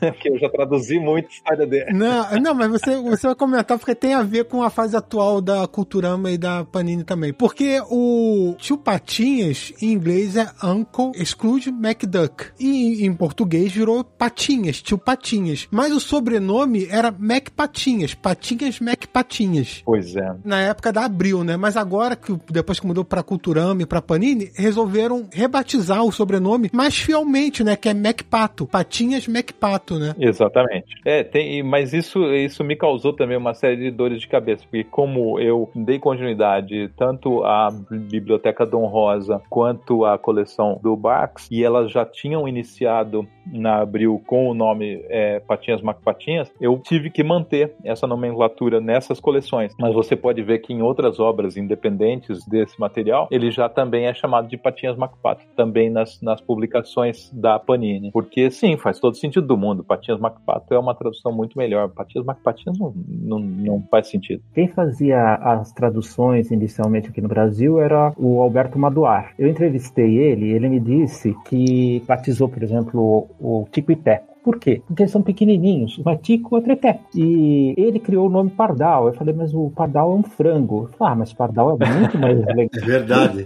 Pegou, né? É verdade. E, e o Tico e Teco é Chip and Dale, né? O nome original, né? E pendeio, que é uma árvore. Exatamente. É, não, tem muitas, tem muitos nomes muito curiosos, né? O próprio João Bafu de Onça, ele era Peg Leg Pit, porque no, no início ele tinha uma perna de pau, então fazia sentido. Gamba di lenha na Itália. É, gamba de lenha, o que é exatamente perna de pau, é a tradução disso. E ele deixou de ter perna de pau faz um bocado de tempo, mas o nome ficou, né? Tem umas, umas doideiras desse tipo mesmo. E Já que você comentou aí os tradutores, Roberto, o responsável por traduzir Uncle Scrooge para Tio Patinhas e também, né, o, o Guinho, o Zezinho e o Luizinho foi o Jerônimo Monteiro, que era editor da Abril, né? Era, o Jerônimo foi o primeiro editor das revistas Disney. Ele tinha editado também quadrinhos em, em- no Diário da Noite e tal. E interessante que o Tio Patinhas, na, na primeira história, era Tio Patusco. Depois é que ele foi Tio Patinhas. O material que se recebia aqui no Brasil naquela época vinha da Argentina, vinha em espanhol, porque a, a Abril, a Abril lá da Argentina, publicava El Pato Donald. O, o nome do Tio Patinhas lá na Argentina, nos países latino-americanos, é Tio Rico, Tio Rico Mato Pato. Eu acho muito mais interessante. Mas pegou o nome Tio Patinhas, né? Falar que alguém é Tio Patinhas, chamando de Sorina. Eu queria contar uma curiosidade que eu vi aqui num site chamado Universo HQ, uma matéria do Marcos Ramone. Que, aliás, também estaria conosco nesse programa o Marcos Ramone, nosso especialista em Disney, só que por problemas internéticos chamados conexão, acabou que o Ramone não conseguiu participar conosco. Chamado usuário também. É, exato, também é chamado usuário dos anos 1959, né?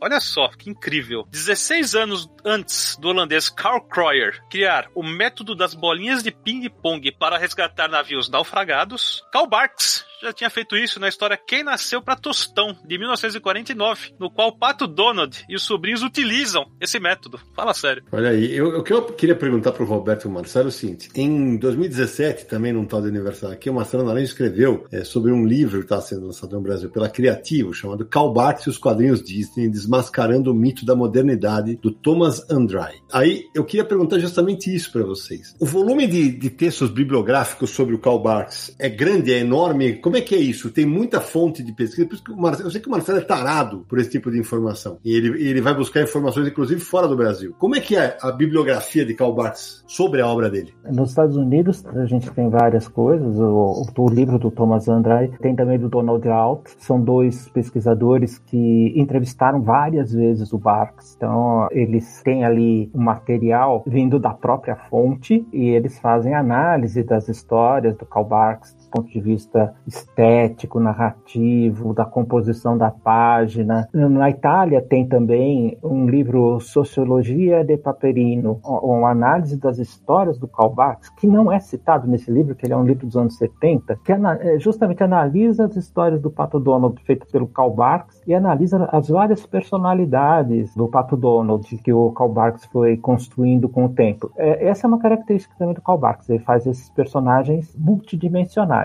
Eles começam como estereótipos e tal, depois o Karl Barks vai dando essa personalidade mais complexa, tanto pro Tio Patinhas, foi o Naranjo que falou da história Em Busca do Ouro, né, que se vê o lado romântico do Tio Patinhas que ele tenta disfarçar, o Pato Donald numa história ele é o herói, na outra ele é o o adversário, numa história ele é folgado, na outra história ele é o mestre em alguma coisa. Então, é, o Karl foi moldando essas personalidades, personalidades ou vários momentos desses personagens nas suas narrativas. Pois é, eu ia justamente pegar carona nessa última obra que o professor Roberto citou. Ela foi escrita por três italianos que contataram o Barks por carta no final dos anos 60 começo dos anos 70, e a tese deles é de que o Barks é socialista. Olha aí. Ele tem uma abordagem assim, ah, porque o Donald é o herói da classe trabalhadora e tudo tal. Quando eles contarem isso pro Barks, o velhinho arrepiou. Primeiro porque ele odeia o comunismo, ele odeia Karl Marx, ele abomina assim tudo que se relaciona com o comunismo e o socialismo. E os caras estavam defendendo essa tese. Ele falou assim: "Não, vocês não vão escrever esse livro". E os caras lançaram mesmo assim. Lançaram e mandaram um exemplar para o Barks. O Barks entrou em pânico quando viu isso. Quando a gente estava falando lá de, de cultuar as coisas dele, eu sou um, fui um dos loucos que arrematou algumas coisas que eram faziam parte do acervo pessoal do Barks. Uma das coisas que eu comprei foi um arquivo, uma pasta de arquivo só com a correspondência italiana, né? Então eu tenho uma carta que o Romano Scarpa escreveu para ele, tenho várias que o Carlo Kendi escreveu e eu tenho a carta que esses, esses autores mandaram para o Barks. E aí nessa mesma pasta, quando ele recebeu esse livro, ele entrou em pânico. Ele pediu pro dono de uma pizzaria que tinha na esquina ali do, do quarteirão dele, que era italiano, ele pediu um, um dicionário de italiano e inglês e tentou traduzir esse livro. Ele desistiu na altura da terceira página. Eu tenho, eu tenho os manuscritos dele, tentando traduzir. E ele, quando começou a ler e entender o que estava nesse livro, ele imediatamente contatou a Disney e falou: Olha, esses caras fizeram isso. Eu não autorizei e, e, e eu repudio tudo que está escrito ali. Então, esse livro é uma curiosidade. Eu acabei comprando um exemplar desse livro também. Aliás, meu, meu, meu minha cópia está emprestada para o Spaca. Preciso falar com ele qualquer hora. Eu tenho esse livro, mas eu li faz mais de 30 anos. Eu acho que o nome do Karl Marx não é citado, né? E, não, na verdade, eles fazem uma lista, né, de toda a obra do cara, assim. Eles tentaram, inclusive, acho que foi a primeira vez que o, que o Marx foi citado lá, menos que seja aquela Vita Idolari de Paperon de Paperoni, que foi exatamente, saiu com o crédito porque o, o Carlo Kendi tinha contatado o Barks e aí o, o Mário Gentilini, que era o diretor de redação da, do Topolino, acabou fazendo uma coletânea das principais histórias e, e creditou. Mas tem a impressão de que esse livro, que faz essa abordagem sociológica das histórias dele, é anterior acredita. Acredita sim, foi o que deixou o Barks em pânico, porque aí ele achou que a Disney ia se indispor com ele. Falou, como assim? Você faz 25 anos de história nossa e você é um comunista infiltrado? Nossa, imagina, imagina. Não, o velhinho simplesmente pirou. Então eu tenho, cara, se eu, um dia se vocês tiverem um canal de TV, eu faço questão de mostrar os, os manuscritos, né, em que você, você abre o livro italiano aqui e você vê a tentativa do Barks de traduzir essas primeiras páginas. Ele logo desistiu, claro, mas aí a primeira coisa que ele fez foi contatar a Disney para dizer que ele não tinha nada a ver com aquele negócio. Quando o Marcelo for no Universal aqui em resenha, ele vai ter que mostrar isso aí. Combinado. Inclusive, eles usam bastante ilustrações das histórias, né? Agora, essa interpretação, realmente, eu lembro agora dessa, essa interpretação é muito. E tem um, um dos autores que é psicanalista, e aí ele faz uma análise psicológica da personalidade, ou das personalidades do Pato Donald. Nossa Senhora. Marcelo, o Naras me perguntava aqui fora do ar que ele tinha uma dúvida se aqueles momentos de fúria do Donald foram criados pelo Barks ou se isso já vinha de antes. Da fúria? Não, a fúria vem dos desenhos animados, né? Ah, então, então eu tava certo, Naranja. Isso foi aquela transição, né? O Barks, quando assumiu o Donald, ele ainda fez durante um bom tempo esses acessos, né? Depois o, o Donald tornou um pouco mais, mais controlado, mas claro, ele sempre teve esse lado explosivo, né? Inclusive tem, tem, tem uma coisa muito curiosa, tem um livro que é comemorativo do não sei quantos anos aí do Pato Donald, em que foi feito um pacote com uma edição facsimilar de um livro que conta a história do Pato Donald, e é muito baseado nos desenhos animados, então tem ilustrações lá que são tiradas de, de fotogramas de desenhos animados, e aí veio com uma reprodução de, um, de uma pintura do Barks, e tem um CD em que o Barks conversa com o Pato Donald. É muito legal. É, eu tenho isso daqui, só que eu não, não, não sei se eu tenho como, como reproduzir para vocês. É o Donald e o Barks conversando à, à beira da fogueira, se tem uma, uma lareira, né? Eles vão conversar. E claro,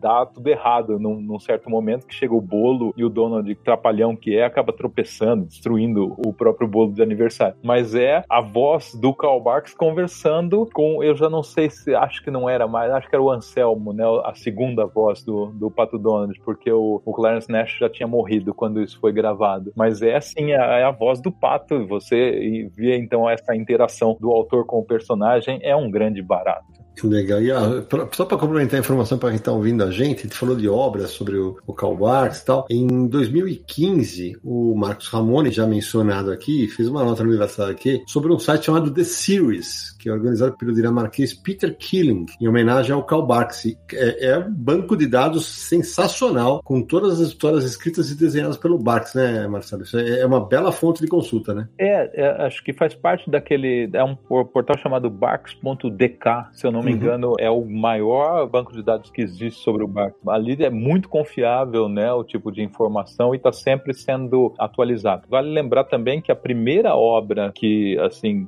deu o nome aos bois mesmo pro Barks foi o, a biografia que o Michael Barrer fez sobre ele, né? Que era também um cara que escrevia em fanzines e ele escreveu Karl Barks e a, e a arte dos quadrinhos. E ali tem na, na capa uma autocaricatura do Barks em que ele aparece com a roupinha de marinheiro, só você só vê a lapela da blusa e o bonezinho de marinheiro, né? É muito divertido. E ali o Barks conta muitas dessas histórias de bastidores da carreira e da vida dele. Esse autor, ele, ele, ele é um historiador dos desenhos animados da Disney e, e sim, eu tenho esse livro também do Barrier. Essa ilustração, inclusive, foi reproduzida no Brasil. Ele fez, inclusive, um outro livro mais recente em que ele acredita os quadrinhos da Dell como, para ele, eram os melhores quadrinhos da época de ouro dos gibis americanos, graças a três caras. E aí ele cita o Karl Barks, o John Stanley, que fazia a Luluzinha, e o Walt Kelly, que fazia o Pogo. Né? O Pogo saiu não só em formato de tiras, mas também tinha um gibi pela Dell. Então chama Funny Books. Esse livro é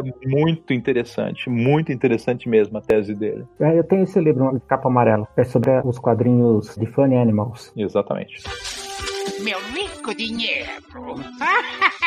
Eu queria falar dos herdeiros do Karl Barks. Não só no, no, estilo de desenho, mas também no tipo de história. Ele influenciou os italianos, a Romano Scarpa, Carpi, mas principalmente a gente vai encontrar o, o estilo de desenho e o tipo de, de, narrativa nas histórias feitas pelo Vicar, o Victor Arriagada Rios, que era um, um artista chileno. Ele tinha um estúdio e produzia histórias para Dinamarca. Muitas delas foram publicadas, a maioria delas foi publicada Brasil. E além do, do Vicar, tinha um, um, argentino também com um estilo muito bom, o Daniel Branca, e o italiano uh, Marco Rota. O Marco Rota ele, ele, é, é, diferente do, do, estilo italiano, do Cavazzano, do Scarpa, do Giovanni Battista Carpi. É, eles estão bem o estilo do quadrinho italiano. O Marco Rota é um estilo do Barks mesmo fora do padrão italiano. E tem histórias do Marco Rota que ele coloca caricaturas do Barks numa montanha, é, num totem dos índios, é, é uma homenagem. E a gente tem o brasileiro que tem uma, uma, um traço muito parecido com o Barks, é o Carlos Mota. Publica a história, capas e histórias para a Dinamarca. Algumas delas são publicadas no Brasil. E tem o Don Gibbs, né? O Don Gibbs, que desenha na Holanda, é outro desses herdeiros do Barks. O Don Rosa, sem dúvida, embora o, o estilo de, de, desenho do Don Rosa seja mais underground, né? com as achuras, o Don Gibbs tinha um, um fanzine dedicado ao Barks, lá na, na Holanda. Depois o, ele foi editor e refez as histórias com o roteiro do Barks com o estilo de desenho do Barks. O estilo do, do Dan Gips é bem diferente do Barks, mas nas histórias do que ele é, pegou os roteiros do Barks, ele refez com o estilo gráfico do Barks. O Don Rosa não é um herdeiro no estilo artístico, mas temático, talvez, assim, nas histórias, nos personagens, né? Ele, as histórias do Don Rosa bebem muito do que Karl Barks criou, né? Sim, ele faz toda uma sequência lógica porque o Karl Barks foi publicando, eh, os personagens apareciam, depois mudavam, depois tinha uma, uma aventura num lugar, uma aventura no outro, e ele foi emendando tudo isso numa sequência lógica, cronológica, né? Mostrando desde o nascimento do Tio Patinhas na Escócia, a ida dele para os Estados Unidos, né? como é que ele foi ficando rico. O trabalho mais famoso de Dom Rosa, que é a saga do Tio Patinhas, é todo baseado em coisas que o Karl Barks fez, né? Ele foi juntando as peças e criou essa história dando uma ordem cronológica para a vida do Tio Patinhas, né? Não, e, o, e o Dom Rosa também pegou carona em várias histórias clássicas do Barks e deu continuidade, né? A história uhum. do, do, de Tralalá, a história dos ovos quadrados, enfim. Ô Marcelo, e há até polêmica, né? Porque tem gente que não curte tanto o trabalho do Dom Rosa, né? Mas só para pontuar que tem a coleção do Karl Barks e tem a biblioteca Dom Rosa, mas ao contrário do Karl Barks, que são vários volumes, ainda não, não acabou, do Dom Rosa terminou, né? São 10 volumes. Já foram publicados os 10 volumes na íntegra. Saíram cinco primeiros pela Abril, os cinco finais pela Panini e depois a Panini relançou os cinco primeiros, não foi isso? Isso, eu vou até dizer por que para você. O material que a Abril publicou, ela traz os textos com muitos cortes. Eles simplesmente transpuseram para aquele formatão, né, que sai num, num, num formato bem grande, os textos como tinham sido adaptados para o formatinho. Então, essas histórias que tinham saído primeiro nos gibizinhos, né? Para fazer caber, o, todo mundo sabe que o Dom Rosa é extremamente verborrágico, né? Então, os balões dele tem texto que não acaba mais. Para você fazer caber essas histórias nos formatinhos, teve que cortar cerca de 40, 50% do texto. E o que a Abril fez, eu não sei se foi por pressa ou sabe Deus por que motivo, manteve os textos como tinham saído em formatinhos. Então, a gente tem uma série de balões lá com branco branco gigantesco. Ah, não, Marcelo, só me fazia que me comprar os cinco primeiros volumes, faz isso comigo não. É, os cinco primeiros volumes foram completamente retraduzidos. Eita, rapaz, que agora minhas lombrigas estão mexendo aqui também, Samir. É, vocês não sabiam disso, eu retraduzi todos eles, porque os textos eu, eu achava que tá, a versão que a Abril lançou estava deixando um pouco a desejar, então eu, eu lamento muito isso, porque foi uma coleção muito bacana e tudo, mas eu achava que os leitores mereciam conhecer o texto na íntegra. Então, quando a Panini sugeriu publicar os cinco primeiros volumes, né, para ter no catálogo dela, eu falei, então vamos retraduzir, porque isso daí precisa realmente de um, de um retrabalho. Então, se vocês tiverem a pachorra de comparar, vão ver que são bem diferentes as duas versões. É, Samir, estamos chegando pertinho do final do programa, né? Eu estava dando, dando uma passeada lá pelo aniversário, que tem muita, mas muita matéria, né, do Ramone sobre sobre, o Barks e tal. Eu achei uma de 2010, cara, é, de um leilão com, a, com as telas do Karl Barks, cara. Depois a gente vai listar várias dessas matérias nesse, no post do, desse episódio do Confis Universo, que vale a pena vocês entenderem a grandeza do cara foi noticiado lá no Universo HQ em 2011 o lançamento dessa coleção que agora tá com a Panini publicando no Brasil. É verdade, é verdade. E tem inclusive no Universo HQ, na, na coluna do Ramone, em 2014, no Universo Paralelo, tem lá As Mulheres e Patas Nuas e Cowbarks, inclusive com imagens, né?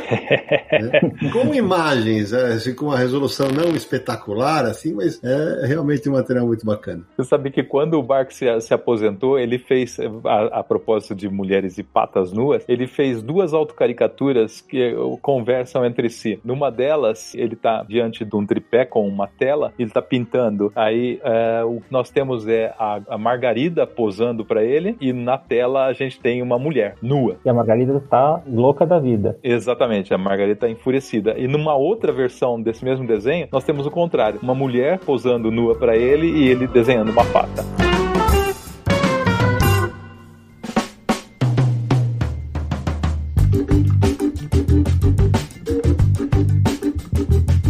Depois dessa, né, Marcelão? A gente vai encerrar esse episódio espetacular. Quack, Samir Naliato. Manda aí, quem quiser encontrar o Confis Universo nessa internet cheia de patos, quais são os caminhos? Se dão antes de dar os contatos, só quero lembrar que temos um outro episódio sobre Disney no Confins do Universo. Foi o Confins do Universo número 58, a dinastia Disney no Brasil, que a gente fala sobre toda a trajetória dos quadrinhos da Disney que a Abril publicou, né? Porque na época, 2018, quando esse episódio foi pro ar, a Abril tinha anunciado que ia parar de publicar os quadrinhos Disney, então a gente fez um programa relembrando toda essa trajetória, ficou bem legal. Paulo Mafia foi o convidado. Exatamente, participação do Paulo Mafia, que era editor dos quadrinhos Disney na Abril quando acabou e agora está editando na Culturama. Mas, para ouvir todos os mais de 140 episódios do Confins do Universo, acesse podcast.universohq.com ou então acesse lá o iTunes, o Spotify ou o Deezer, né, os agregadores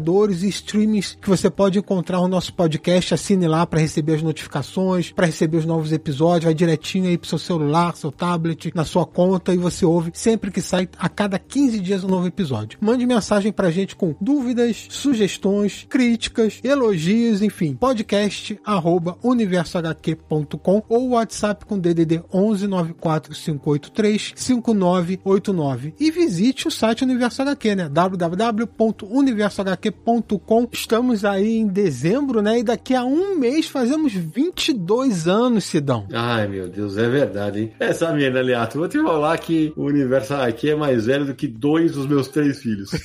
e também é, siga a gente nas redes sociais, o Universo HQ no Facebook, no Twitter e no Instagram. Lembrando também nosso canal no YouTube, né? youtube.com barra Universo HQ. Inscreva-se lá no canal, siga nossas lives toda segunda-feira e vamos nos divertir muito falando de quadrinhos. Ah, e lembrar também, né, do recado do início desse episódio, da promoção lá no site da Panini. Compre seus quadrinhos Disney, coleção Karl Barks, Biblioteca Dom Rosa ou qualquer outro, usando o cupom UHQ20, né? 20 UHQ20 para ganhar 20% de desconto nas suas compras. Aproveite aí e corra para completar sua coleção Disney e só lembrando que é do dia 8 a 18 de dezembro de 2021. Então você tem 10 dias aí para aproveitar. É isso aí. Bom, agora deixa eu agradecer meu primeiro convidado e até fazer uma mais uma, uma menção aqui. Todo mundo sabe o tanto que eu gosto de, de quadrinho europeu e tal. Quando eu começo a escrever sobre quadrinhos, eu conversava muito com o Marcelo. E o Marcelo é quem, que fala assim: ah, Sidão, você tem que ler uns quadrinhos. Ele já lia muito quadrinho europeu. É por causa dele que eu fui ler Companheiros do Crepúsculo tal. É, é, já tinha lido só Corto Maltese, a única coisa que eu tinha lido antes de, de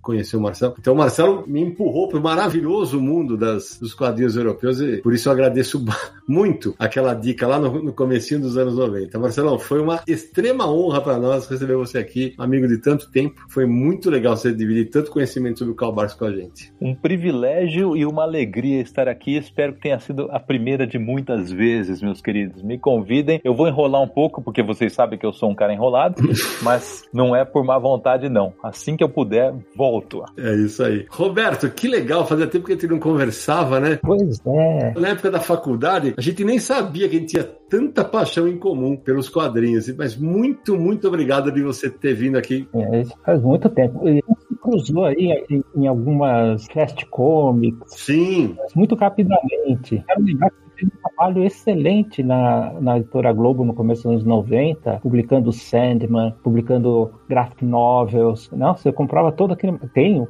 todo esse material comigo. É muito legal saber. Então, Roberto, olha, muitíssimo obrigado por você ter vindo aqui participar conosco desse episódio. E você tem muito conhecimento sobre o assunto, foi muito legal. Eu que agradeço. Posso fazer um, um merchan cultural aqui? Por favor. O Observatório de História em Quadrinhos da, da ECA USP tem também o seu canal no YouTube YouTube. Lá tem os vídeos dos nossos encontros mensais. Eles têm sido desde o ano passado online. Tem também ah, das sessões da, da Cyber Jornadas de Histórias em Quadrinhos, a edição de 2020 e 2021, que também foram online. E agora a gente vai começar a fazer pequenos programas sobre livros de quadrinhos, sobre lançamentos de quadrinhos no Brasil. Né? Nós estamos tendo, nesses últimos tempos, junto com a pandemia, a gente tem também uma pandemia de publicações de quadrinhos latino-americanos, europeus, da Disney. Né? Então, é, a gente vai ter um, um, espaço no YouTube, no canal do Observatório de História em Quadrinhos, para fazer programas específicos abordando, lógico, da, pela ótica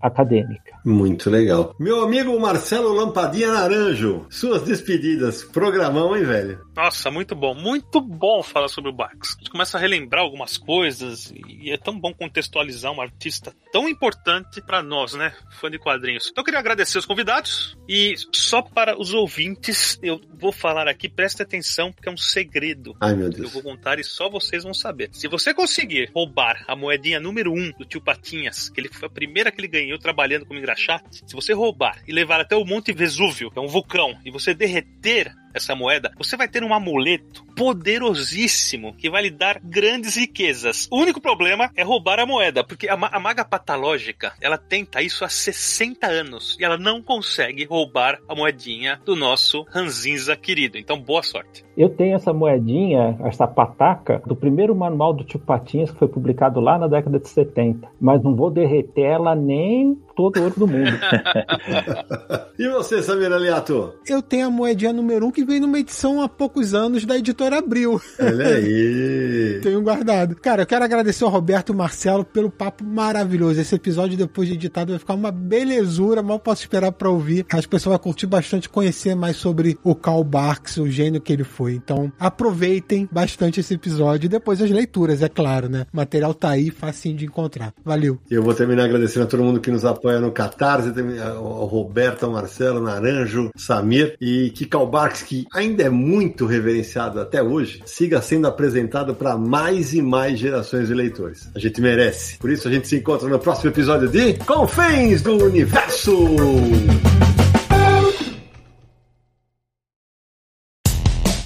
Mais claro ou na noite mais densa, você está deixando a nossa presença. Faça uma boa viagem de volta, mas não fique disperso. Nos encontraremos no próximo episódio de Confins do Universo.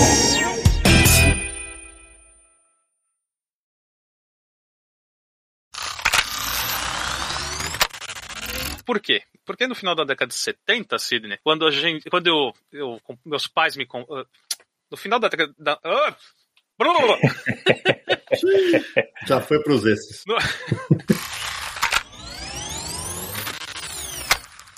Sim, já pega o nome do personagem, né? e Já usa pro tio Patinhas. Isso, e nessa trama em busca, em busca, em busca é foda.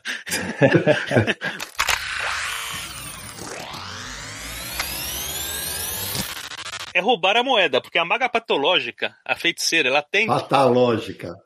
A maga patológica. Não, é, pato, é, pe- é patológica. foi o que eu falei na última vez. Não, você falou patológica. Mas é patológico. É patológica. Não é, não, é- não, ele falou patológica ou pat... Não, agora eu que confundi. Não, na primeira vez ele falou patológica, depois ele se É, a corrigiu. primeira ele falou errado, a segunda ele falou Então certo. tá bom, desculpa. De novo. Você sabe por que, que tem esse nome no Brasil? Por causa da Gina Lollobrigida, que era a atriz italiana da época que fazia sucesso. Já vai pros extras com informação.